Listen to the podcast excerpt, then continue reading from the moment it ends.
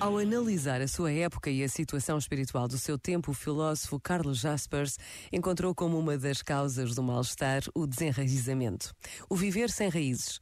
Há múltiplos sentidos para a palavra raiz, mas apenas uma imagem, a da árvore que estende as suas raízes para se posicionar, crescer, manter-se viva e dar frutos.